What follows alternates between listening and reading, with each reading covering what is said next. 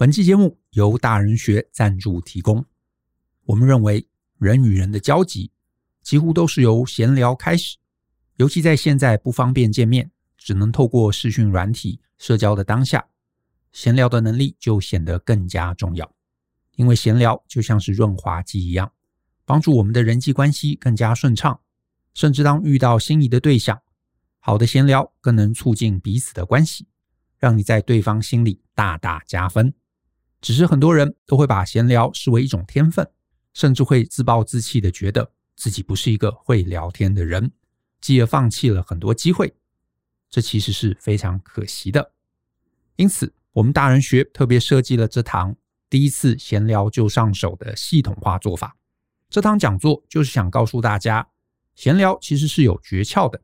即使你是原本不擅长与人聊天，透过课堂上教的方法，加上自己的练习，你也能透过闲聊拉近彼此的距离。为了因应疫情，这堂实体讲座将采线上直播的方式进行，目的就是让大家能以更舒适、更安全的方式学习。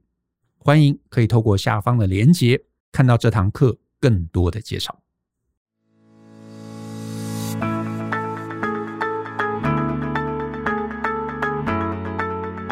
欢迎收听大人的 Small Talk，这是大人学的 Podcast 节目，我是 Brian 老师好。今天我们来聊聊 轻松的话题好了。这个前几天跟朋友聊天，聊到这个就瞎聊嘛，聊到一些奇人怪事哈。今天就请大家把它当笑话看。我不知道大家在人生过程中，这个每天朝九晚五啊，上班很平淡，可是偶尔呢，在你毫无预警的状况下，会碰到一些很奇怪的人，对你做一些很奇怪的鸟事啊，这些。事情通常当下都不是很开心，可事后想想啊，有时候真的还是蛮神奇的啊。呃，我今天就来讲几个我回忆起来从小到大遇到一些莫名其妙，甚至有点冒犯我的事情。然后，当然这个当下都不是很开心，可是我觉得今天大家就轻松听听，把它当笑话看，毕竟都时过境迁了。呃，有一次我记得大概是大学的时候吧，跟几个朋友在肯德基，好，记得没错，在肯德基吃炸鸡，然后我们吃吃吃，那有一些同学他。这个重视身材，他不想吃鸡皮，鸡皮油比较多，他就把这个鸡皮啊，通通都剥掉，然后就这个桌上铺了一张纸，就把这个鸡皮都堆在那个纸上，然后我们大家就吃啊，吃炸鸡聊天，然后这时候呢，从隔壁桌啊，就跑来一个年轻人，这个年轻人，我想那时候我们二十几岁，来的大概也差不多是高中或大一的学生，就一个人过来，他就很认真的看着我们说，请问你们的鸡皮还要吃吗？然后我们就傻眼，一下不知道怎么回应。然后他就说：“我很喜欢吃鸡皮，如果你们剥下来不要吃，可不可以给我吃？”然后呃，那个我记得剥鸡皮的是一个女生的朋友，她看了就愣住了，就说：“呃呃呃呃呃，一下讲不出来，可可以啊？”哈，就讲。然后那个男生真的把那个鸡皮全部拿，就站在我们旁边啊，把那个鸡皮全部吃掉了。然后我们，你想象一下那个情境啊，真是超莫名其妙的。然后。他吃完之后呢，他其实也是跟一群伙伴来来吃这个炸鸡的。然后他的这群同学呢，就坐在原来的位置上，就看着他在笑。然后呃，这个人吃完就站在我们旁边啊，把我们剩下来的鸡皮全部都吃完了。吃完之后，他就看了我们一眼，说谢谢，然后他就回去坐好了。你可能觉得这个年轻人是个这个精神不是很正常的人，其实没有，他很正常的，好，完全就是一个正常年轻人。然后他的朋友也反应也很奇怪。我本来以为他们是玩什么玩什么游戏哈，输了，所以派他来做这个尴尬的事情。可是如果是这样的状况啊，这个他的伙伴应该会在旁边笑疯了，对不对？因为他被处罚了嘛，要来找这个我们这桌陌生人要鸡皮吃，也没有，他们就是微笑的看着他，然后他就回去继续跟他同桌的朋友聊天。呃，好。这个我到今天都还搞不清楚到底是怎么回事，为什么他会跑到我们这桌来吃鸡皮呢？他也不是流浪汉，也不是乞丐，他显然是吃完他自己的餐之后，发现我们这边很多鸡皮，他就来吃哈，这是整个莫名其妙。我不知道各位你有没有在餐厅遇过这种很奇怪、很莫名其妙的事情？然后另外一个，我想到一个真的很离谱的莫名其妙的怪事哈。有一次啊、那次啊、那个大概是我在呃人生第二份工作，那时候还不到三十岁，也是二十多岁。我印象很深刻啊，那阵子我因为准备要出国读书，那我下班之后啊，还要跑到这个南阳街去补习哈，补这个什么托福啊、GRE 啊那些东西，所以每天回家都十一二点，很累。然后当时就坐捷运嘛，然后我印象很深刻，因为很累。这个捷运上有时候人又比较少，然后有些时候我看到有位置啊，呃，我平常比较少坐哈，可是这真的很累，我就坐在捷运上，然后常常睡着。然后有一次呢，呃，我坐在捷运上就睡着了，然后呢，突然间肩膀啊一阵剧痛，很痛，然后我就眼睛睁开，结果为什么会痛呢？有一个这个阿姨啊，她拿了她的雨伞的那个尖，在狂戳我的肩膀，把我戳醒了。然后我看她就吓一跳，想说为什么她要拿这个雨伞攻击我哈？戳得很用力哦。然后我就愣住了，一下转不过来，因为睡眼惺忪的嘛。然后这个阿姨呢，看到我就破口大骂，她说：“年轻人，你没看到前面有一个孕妇吗？你还在那边装睡，还不赶快给我起来让座？”然后我被他这样一讲啊，我整个吓到了。好，我就马上站起来。然后呢，真的有一个这个年轻的孕妇在旁边。啊！可是我是真的睡着了，我不是装睡哈，我没看到她。然后我就说：“哦，对不起，请坐。”然后这个孕妇也很尴尬，她说：“没关系，没关系。”所以表示这个孕妇啊，跟那个那个拿伞攻击我的阿姨啊，根本也不认识。好，然后我就很尴尬。然后这个后来这个孕妇有没有坐我的位置，我也不知道。那因为我被她骂了嘛，然后我就觉得很尴尬。然后全车人都在看着我。后来我觉得很尴尬，我就车子还没到我家啊，我就先逃走了，我就下车了哈，坐下一班车。可是呢，我站在月台的时候，我就突然觉得开始火就上来了。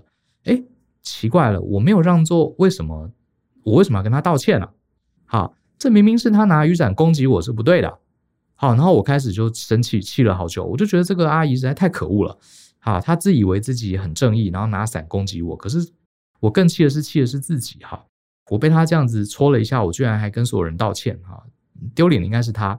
这件事情啊，其实呃，当时算是我心里一个很隐藏很久的疙瘩。我待会会来讲哈，这种事情我现在是怎么看的？好，就是莫名其妙有这种正义魔人，好，所以每次有人讲到正义魔人，我都想到那个拿雨伞攻击我的阿姨啊，真的是莫名其妙。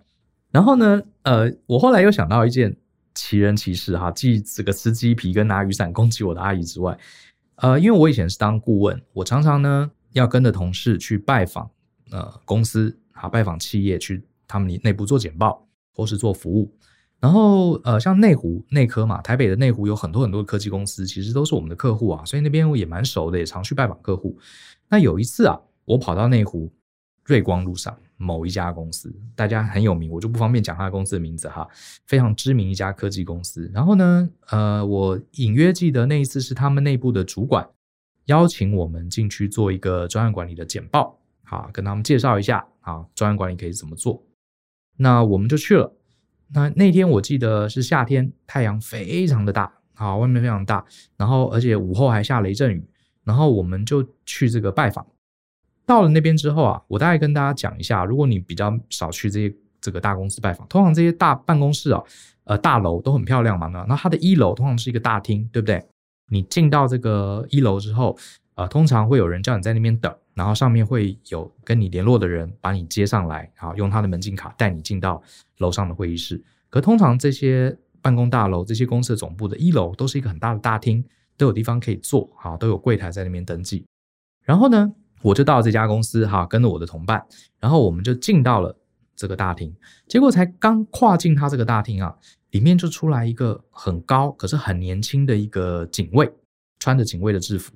他看到我们呢。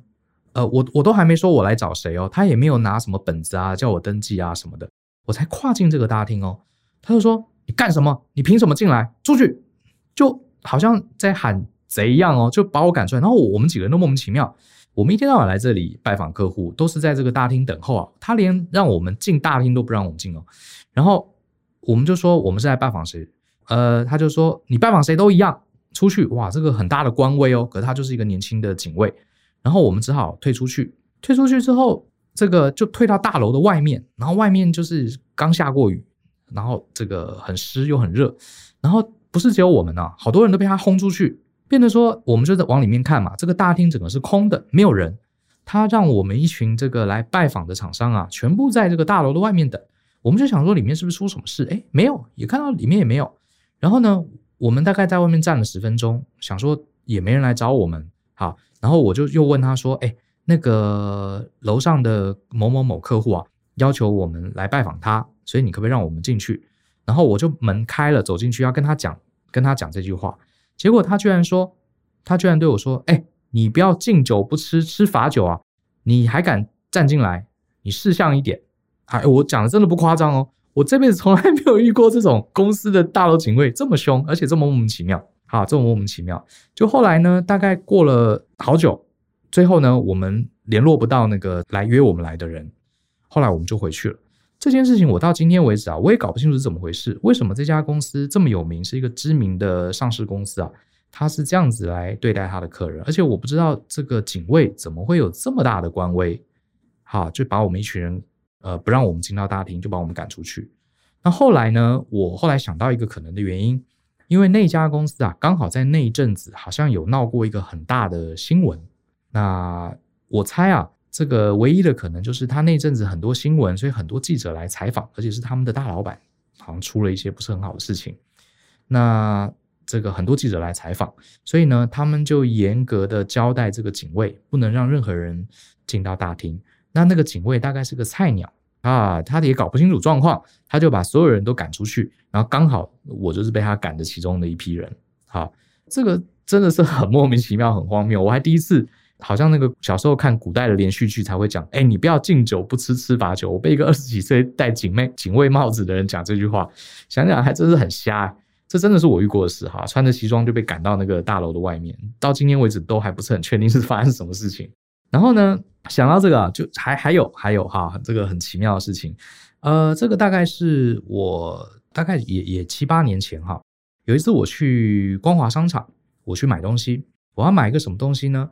是这样子啊，这个东西确实少见。它是呃一个键无线的键盘，可是呢，这个键盘上会附一个轨迹板或者轨迹球，触控板或者轨迹球，好，是坐在一起的哦，好，不是分开的。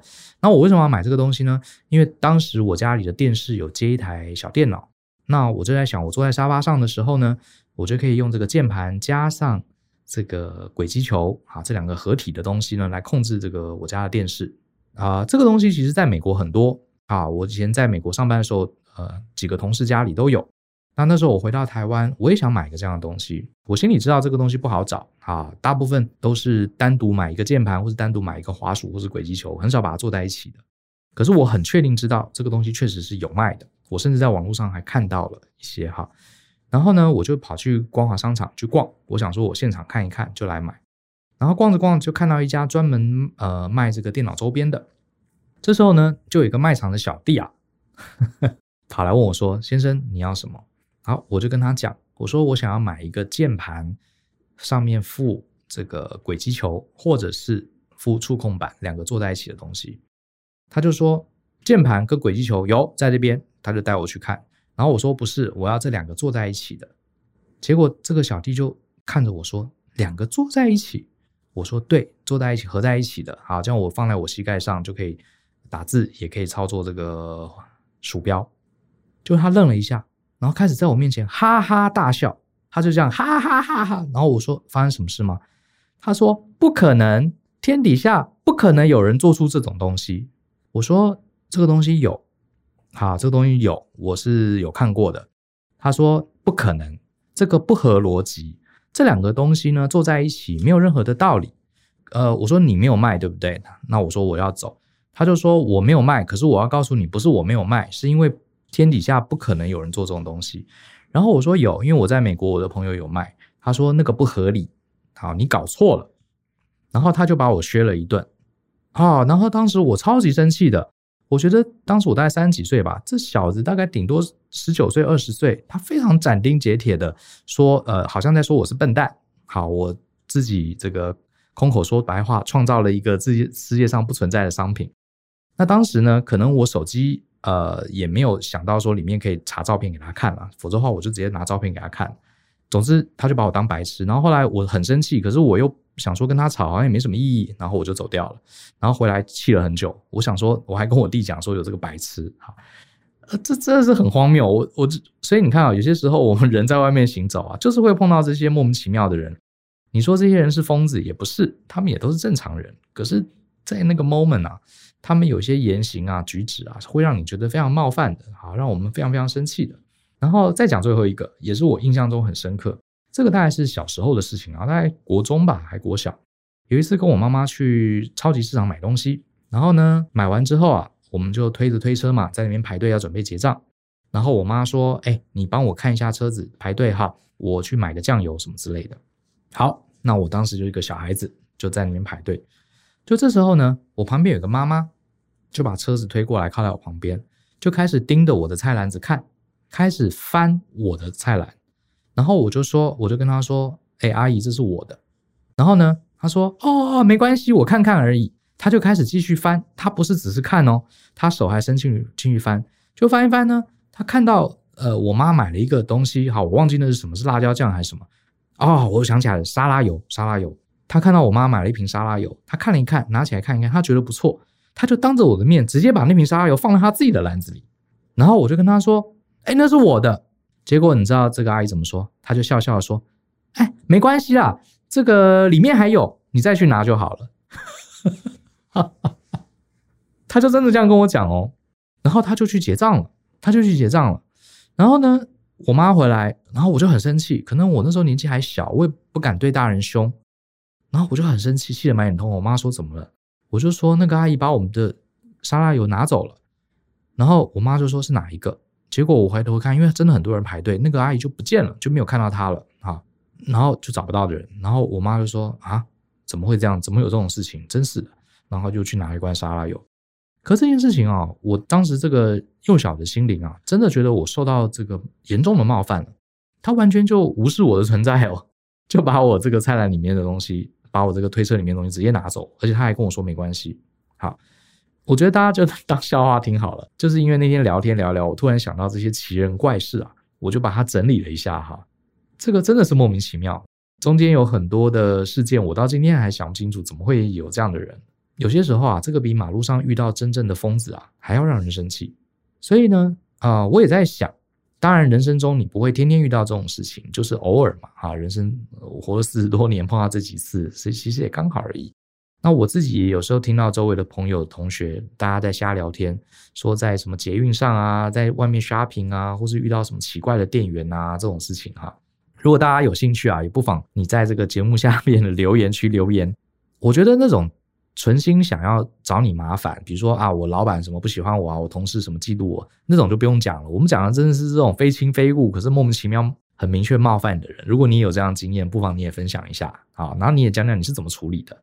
老实说呢，我刚刚讲的这五件事啊，我都没有处理得很好，因为这种事情你很难处理得很好，因为它是在你毫无防备的状况下。突然间发生的，比如说你去买一个键盘，你怎么会想到有个店员在你面前哈哈哈哈大笑，说你呃想买的东西是世界上不存在的？你怎么会遇到这种店员？他顶多就说他没卖就好了嘛，他还反过来否定你，或者你坐在捷运上，在椅子上睡着了，你怎么会想到有一个阿姨居然敢拿雨伞去戳你？而且他还不是精神失常的人哦，他真的就是正义魔人，好。然后一堆人围着你看，也没有人来帮助我，就是这样子。哈，你因为他是在你毫无防备的状况下，好遇到的，所以你就算再理性，你的反应再快，在当下你也很难去遇到这种冒犯。尤其是像好像我们人很好，对不对？像那个阿姨拿雨伞戳我说我没让座，我还跟她说对不起嘞。然后我自己还下车，下车突然间清醒了，我突然发现不对啊，错的人不是我，是他，是不是？好，所以。呃，可是事情就已经发生了嘛，啊，我们就是来事后诸葛，所以我也做了一些思考啊，大概是这一集唯一比较有点营养的东西，前面就当笑话听了哈。如果今天我们再遇到这样的事情，我们到底可以怎么做？当然你说啊，要理性啊，要反应啊，要回骂过去，可是我觉得很难，因为你是突然间遇到了，你根本就没有这个心理准备。好，你当然有心理准备，你可以用很理性、好、很聪明的方法来面对它，所以。那突然遇到这个事情，到底该怎么办呢？难道我们下次遇到这种莫名其妙的人冒犯我们，我们就只能接受吗？啊，当然也不是。所以我现在想到几个方法，我觉得是很简单。我们也许遇到这种莫名其妙的人啊，冒犯我们的时候，我们也许可以做一些事情来保护自己，或者至少让我们自己心情不要这样子，像我一样哈，气了好多天都还没消。第一个哈，我觉得是说遇到这种状况啊，如果我再来一次，我会提醒自己啊。呃，不要急着去回应，好，不要急着去回应。为什么？因为我印象中，像比如说我被那个阿姨戳了，我当下其实是傻眼的。然后我就一直想要讲些什么，最后讲不出来，因为搞不清楚状况嘛。好，最后然后因为又很脾气又很气，被对方攻击了又很气，所以就会变得有点呃，因为很生气，这个讲不出话来的那种感觉。我反而觉得啊，也许下次遇到这种状况，我们可以冷静一下，因为他其实是有回应时间的。遇到这种莫名其妙的状况的时候，我们先观察一下周围有哪些人事时地物，先搞懂一下现在到底发生什么状况。然后搞懂之后，大概搞懂之后呢，我现在有一个方法是说，因为我们不知道怎么回应，啊，我们反应没有那么快，可是我们可以把对方的行为，我们用话语很中肯的把它描述出来，描述出来，就是把对方做了一件很冒犯你的事嘛，你就把他做的这件事情描述出来，好。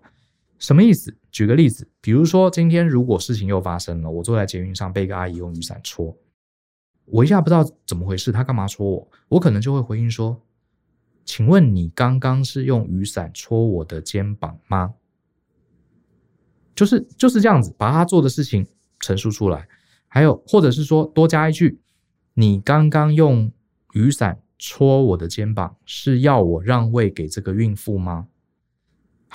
我发现这个很有用，为什么呢？我待会儿会跟各位讲，我真的有有实战有用过这个描述法哈，就是把对方这种莫名其妙的行为用一个很呃，你不要回骂他，你为什么要戳我？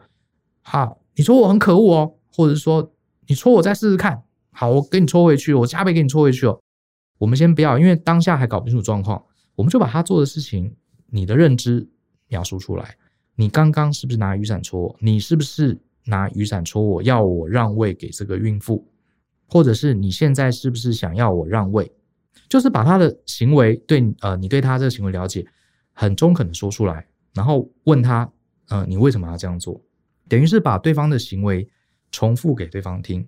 好，或者是今天这个又遇到这个光华商场那个卖键盘的小弟，好，我就说我可以这样回答，我说，所以我现在来跟你买东西。你要告诉我，我想买的是一个世界上不存在的东西，这是你的意思吗？好，就是把他的行为或者把他的话重复一遍。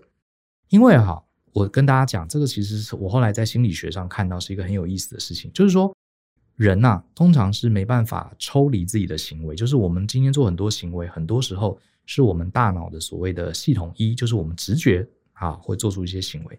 可是当这个行为被对方用一个很冷静的话描述过之后，我们会意识到，好，我们做这个行为有点像是，比如说小朋友他在家里耍赖，然后在那边哭。有些时候，有些爸妈不是说会说会拿镜子给他看，说你看你现在在哭。然后小朋友看到自己镜子在哭的样子啊，就会不想哭了，就觉得哎呀自己哭了好丑这样子。呃，当然我不觉得这是一个很好的教育方法了，可是至少你看小孩子会这样子，你把他现在的状况反映给他自己听。第一个，你可以争取一点点时间啊，因为你还搞不清楚彻底你要怎么回应嘛。第二个，你会让对方有点震慑住，因为对方攻击你，对方可能期待说你要反击他，啊，可是因为我们暂时没有办法反击，所以我们只是把他做的事情描述一遍，对方通常会傻住，会愣住，然后甚至可能他会不一定会有羞愧，可是他会觉得说啊，我刚刚的行为被你重复了，啊，被你重复了。那我这边再强调，你要很中性的把他的行为重复出来。啊，重复出来，然后呢，这样子争取时间，因为你现在没办法马上回应。好，然后第二个呢，我觉得是我们自己的这个心情啊，要放轻松。就是说这种事情啊，老实说，呃，我猜啊，每天都会发生，只是它每天发生在不同的人身上。那我们一辈子也就碰到几次，我觉得它就是一个几率，就像是你每天在外面走，总有一天那个你会被鸟大便滴到，这就是一个很几率，就是刚好今天碰到而已。好。那我为什么我会觉得呃要体悟到这种事情都是几率，这件事情很重要呢？因为像我自己啊，就会一直想说是不是我哪里做错了，惹到这些人。这个我觉得像上次我被这个阿姨的雨伞戳，老实说那时候我才三三十出头吧，甚至不到三十，哈忘记了。那 anyway，我其实在家里难过了很久诶，因为我觉得是不是我做错什么，然后呃没有让位，然后被这种正义的人攻击，虽然我也很气他，好。呃，我觉得不要去怪自己，因为有些时候啊，就是会遇到这种莫名其妙的事情，它是随机的啊，碰到了就碰到了。好，就像天上的小鸟，也不是故意要找 你麻烦，就是就是遇到，或者走路的时候走一走，它踩到一块那个空心的这个地砖，突然间水喷上来，就是就是几率。好，所以你不用觉得是往自己的身上去，是不是怀疑自己做了什么或自己的穿着什么？不用，好，这是第二个。第三个呢，我觉得试着呃把自己抽离出整个事情，把呃保持一个幽默感。其实我曾曾经有讲过哈，我觉得真正一个很高级的幽默啊，不是嬉皮笑脸、嬉笑怒骂，而是把我们人生遇到的一些苦闷、一些无奈啊，用一个第三者的角度来看啊，来抽离它，好，来抽离它。那我记得呃有一部老电影啊，叫《骇客任务》，可能年纪轻的朋友可能不知道，不过最近《骇客任务》好像要出续集了嘛。那我印我印象中，其中有一段印象很深刻，基努里维演的角色呢，这个他被电脑创造出来的这个反派包围了。那有一个镜头是这样子的，这个一开始是用主角的视野啊，就看到前面有一个这个反派，这个反派我记得叫 Mr. Smith 吧，史密斯先生戴个墨镜。然后一开始是用主角的视野，你看到反派冲过来要揍你，然后呢，镜头往后拉，你看到了主角这个人跟反派。然后镜头再往后拉，你看到原来这个反派是好多复制的。好，把这个主角围起来，好，又看到更 long 景，又看到更多的场面。所以这个视角啊，从主角本身的视野只看到敌人，拉后退成为配角的视野，好，再往后退拉成导演的视野，然后你就会发现原来这个主角是被一群人包围的。我们遇到这种。被冒犯这种很荒谬的状况，我们第一时间当然是以主角视野。好，我今天眼中看到一个很凶悍的阿姨拿雨伞戳我，我被我被她攻击了，而且这个阿姨还理直气壮说我没有让位，这是我的主角视野。然后我觉得我被冒犯了，很难过。可是呢，你再往后退，你把它想成今天有一个人他很累，坐在捷运上，然后被一个暴力的阿姨戳了，然后这个这个人吓到了，就赶快跳下车，然后那个孕妇也很尴尬，因为。他本身没有要求别人要让位给他，你不觉得这整件事很荒谬吗？好，我不晓得大家能不能理解。我其实后来想到这个角度啊，我突然觉得很爆笑，就是整件事情就是一个非常荒谬的呃状况，只是我刚好是今天轮到我当这出去的主角而已。等于是说，就是我常讲的哈，呃，这种事情你不要留在心上太久。他其实像我今天讲这些事情，我是把它当笑话讲的，就很可笑啊。我已经没有那种被冒犯的感觉了。我纯粹就觉得它就是一个几率问题啊，就像这个走路被碰到黄金一样，踩到黄金一样，一样的概念。第二个呢，整件事情就很荒谬，因为它不是平常正常会出现的。就像我现在想到那个我去内科总部那件事情，我想想也非常荒谬，一群穿着西装打了领带的人，呃，外面下着雨，然后被挤在这个大楼的门口，然后大楼是净空的，然后那个。一个很年轻的警卫指着我们说：“你们不要敬酒不吃吃罚酒。”我想说，好像周星驰的电影。当时我是很生气的，觉得这个神经病。可是你现在想想，整件事情是真的非常 ridiculous，非常荒谬。可能我跟很多人讲，很多人讲说：“Brian，你在胡说八道吧？怎么可能有这种事情？”哈，对，真的很荒谬。你觉得？你觉得不可能有这个事情？我也觉得不可能。哈，那这样子，我们的心情就会比较好。所以我刚刚讲了三个，我觉得我们可以应付这种莫名其妙唐突的事件。第一个，如果事情还在发生中，你没有办法反击对方，啊，你就至少把他现在在做的事情描述出来。请问你现在在拿雨伞戳我，呃，想要透过攻击我来让座给这个孕妇，这是你现在在做的事吗？你知道，很多时候你把这句话讲出来，对方就会傻眼了。他就会傻眼了，因为你把他做的行为陈述，像一面镜子一样陈述给他听。好，当对方傻眼的时候，也许你就可以恢复理智，你就可以开始跟他理论。那第二个就是事情发生完之后，我们有些人很太 nice 了，他会怪自己啊，我我是不是做了什么不对的事情，或是我是不是很衰啊，或是我我的样子是不是吸引了这些怪人什么，开始会怪自己。不要不要去怪自己，呃，你也不要去恨对方。好。啊，我强调也不要恨对方，因为你恨对方，最后你自己心情也会不好。好，不要怪自己，不要恨对方，这就我刚刚讲，它就是一个纯粹的几率问题，只是刚好我是今天轮到我们碰到。这个世界上每天都有各式各样的奇人怪事碰到到任何的正常人身上，只是刚好轮到我们而已。好，所以不用怪自己，也不要去痛恨对方。好，那另外呢，保持幽默感，把整件事情，把整个荒诞事情啊抽离。啊，不要一直以主角的视野想说，哎，为什么这样对我？可恶，可恶，这些人很坏，气死了！你气也没用啊，因为你可能也找不到那个人了。你也不可能有这个闲工夫去找他理论，理论也不一定对你好。所以呢，我们过了几天之后啊，我们呃带点幽默感，把它当成一个非常非常荒谬的喜剧，把它当成周星驰的电影来看，就是这样的一回事。好，也许我们心情会好一点。好。那幸好我有录 podcast，所以我可以把这些事讲给大家听。你不觉得听了很荒谬吗？好，这是我真的遇到的事情。好，那你如果有这样的一个应对方法，这三步真的有用吗？大家可能说，哎，Brian，你这不是事后诸葛啊？你下次遇到，就算遇到，你也不一定有方法。我告诉你，我还真遇到，而且我真的就用这几个方法。在几年前啊，我遇过一件事情，那次我大概讲一下，那是我的家族啊遇到了一次车祸。那当时，呃，这个车祸后来大家只受轻伤哈，可是当下我们真的吓死了。那是那个开车子的这个司机，我们租了一辆这个小型的游览车，参加一个家族的活动。然后这个游览车司机啊，他在下坡的时候啊，他忘了拉手刹车，然后呢，车子就往下滑。然后我的几个长辈坐在车子里面，然后我们当时吓死了。就幸好这个车子撞到前面的车就停住，没有滑下去啊，所以我的长辈没有没有受到很大的伤害，可是我几个这个表兄弟姐妹受了伤。然后呢，这件事情我非常非常生气哈。当时警察就来处理，好，警察就来处理，就来做这个事故的调查。然后呢，后来我我就代表我们全家族的人去了警局。去了警局之后呢，这个负责的警察他就跑来找我。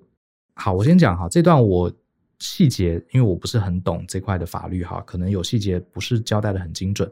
总之呢，大意上是。这个警察好像要我和解，哈，他就叫我签一个东西，类似是什么这个放弃这个对后面的刑事追诉权之类的，哈，类似这样的事情。然后呢，我心里想，我一定要告这个司机，而且我要这是业务过失啊，我一定要告他。而且我们大家才呃几个小时前才刚出这个车祸，这个大家回去老人家到底有没有受伤，我当时也不不确定啊，而且有没有心理上的这个损害，我都不确定啊。我现在怎么能放弃这个未来的刑事追诉呢？他就叫我签这个，我就跟他说，呃，我不放弃，好，因为我要搞清楚状况，而且我事后我要保留可以告他的这个权利。结果呢，我不知道为什么这个警察就突然间很生气哦，就开始对我吼，呃，我有点忘记他跟我吼什么。他说你，呃，你怎么可以，呃，你这样不签是怎么样？叭叭叭叭叭讲讲，他就开始凶。哎，你有没有觉得这种事情就是我刚刚讲的这个奇人怪事？好。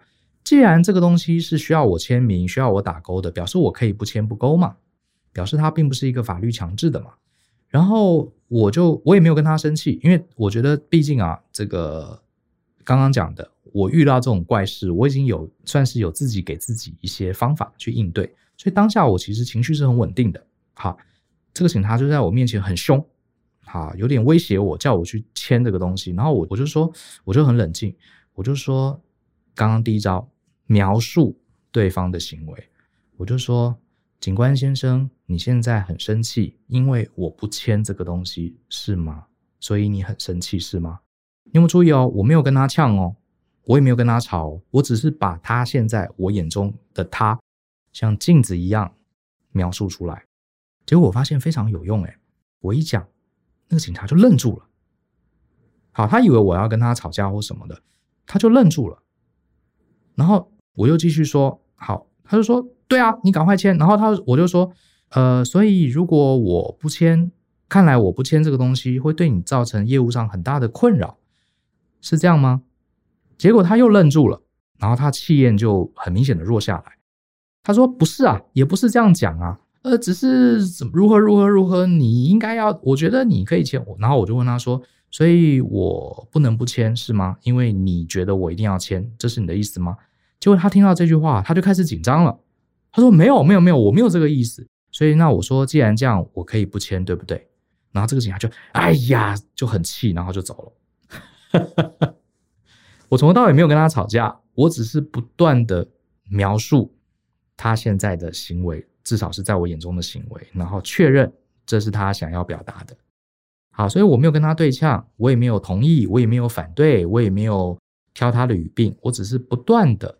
不断的把他显露在外面的行为用语言像镜子一样反射给他看，结果他自己就退却了。然后后来整个过程也没有问题。后来最后这个这个警察好像也出庭作证。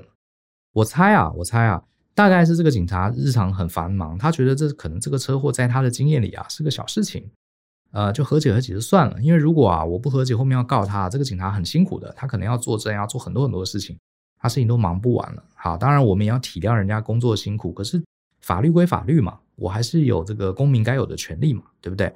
我只是觉得傻眼，他居然这样对我大吼大叫，甚至我我还我幸好我有做过这样的练习啊，否则的话一般人岂不岂不被他吓坏？这是我真实发生的一件事情，好，所以呢，还是有用的，好，还是有用的。那后来我有对这个警察很生气吗？其实也没有。那我当时心里就想，哦，原来警察在警察局里面凶我们这种被害者这种事情，我以为是港剧里面什么《雷洛传》里面才有，原来真实世界也有这种事情啊！原来我也我也参与了这个，我也参与了一出这样的戏哈，就这样的，我也没有生气。啊，其实你气也没用。因为这可能，我相信这可能是个人的行为啦，啊，也不是所有的警察都这样。因为我也有警察的朋友，他们非常好的，啊，非常非常好的，而且我遇到的警察都非常好。大概就是只能说是几率，啊，就像我们刚刚讲的，这可能也不是我的错啊，就是几率总是会遇到这样的莫名其妙的事情，啊，就是莫名其妙的事情。所以我觉得这种心理建设啊，也许就我自己的经验来说，你稍微做一点这种心理建设还是有用的。啊，所以你下次遇到这种很 crazy、很疯狂的莫名其妙人冒犯你，也许你可以这样试试看。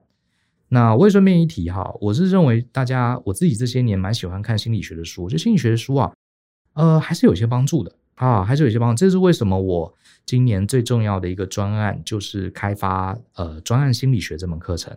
好，我把这个心理学的一些研究，人的行为，我们该怎么应对。啊，这些研究我把它跟我们日常的工作做结合。你在公司里面，你跟大家一起合作做案子，你跟公司、跟客户、跟你的同事，你要怎么用一些好的方法去影响他们，让促成大家的合作？我觉得这个多学学心理学啊，还是有帮助的。否则的话，你没有心理学给我们这些章法，你遇到呃欺负你的人、攻击你的人，我们要不就是打或逃嘛，要不就是反击回去啊，这个通常也是一团乱，两败俱伤。要不就是逃走，被人家欺负，这两个都不对的啊！学点心理学还是有用的。你就像用我们刚刚讲的方法，事实上，我后来在遇到这次车祸的事情啊，后来处理也是还不错的，至少没有跟那个警察闹翻。那警察也没有很气我，他后来也帮我出庭作证，大概是这个状况。所以呢，我觉得今天先讲到这边了哈。这个希望大家听了觉得还有趣，我是觉得这些是很荒谬了啊！希望大家都不要尽量减少发生这种事情。那真的发生也没关系，它就是一个几率。啊，它也不是你的错啊，有时候就会遇到，那我们就好好的去应对，其实也就可以了。哦，附带一提，就是我很久没有念这个 Apple Podcast 下面的留言哈，不过我想跟大家讲一下，你们留的每一句话，我跟就每一则都会看。事实上呢，我每天啊最大的兴趣就是看大家在 Podcast 上留言，我觉得很多人写的真的很有意思，而且很多呃人都会注明说，哎，我是听了哪一集之后，我有什么想法。我觉得这个很好，这样可以给我们很多看法跟意见，然后也让我们知道大家喜欢听什么东西。因为虽然说我们做这个 podcast 也不是为了盈利，可是呢，大家喜欢听，给我们一些意见，对我们能继续做下去啊，还是有很大的鼓舞效果。所以鼓励大家不妨多留言给我们，多给我们五星好评。然后甚至如果你的问题比较简单，字数没有太多，你也可以在里面提问，那我们有空的时候也可以在里面回答。好，那如果你的问题比较复杂、比较长，欢迎你写信到我们一个专属的 Podcast 的 Q&A 信箱，啊，也是可以在节目下方说明栏就可以找到。好，那希望这集呢，呃，大家听得开心，也希望大家呢都能用一个有一点幽默感，然后心平气和，啊，这个用一个大人的比较潇洒的心情啊，面对我们生活中这些很难避免却有些时候一定会发生狗屁倒灶的奇人怪事，好不好？相信思考，勇于改变。那我们就下礼拜见喽，拜拜。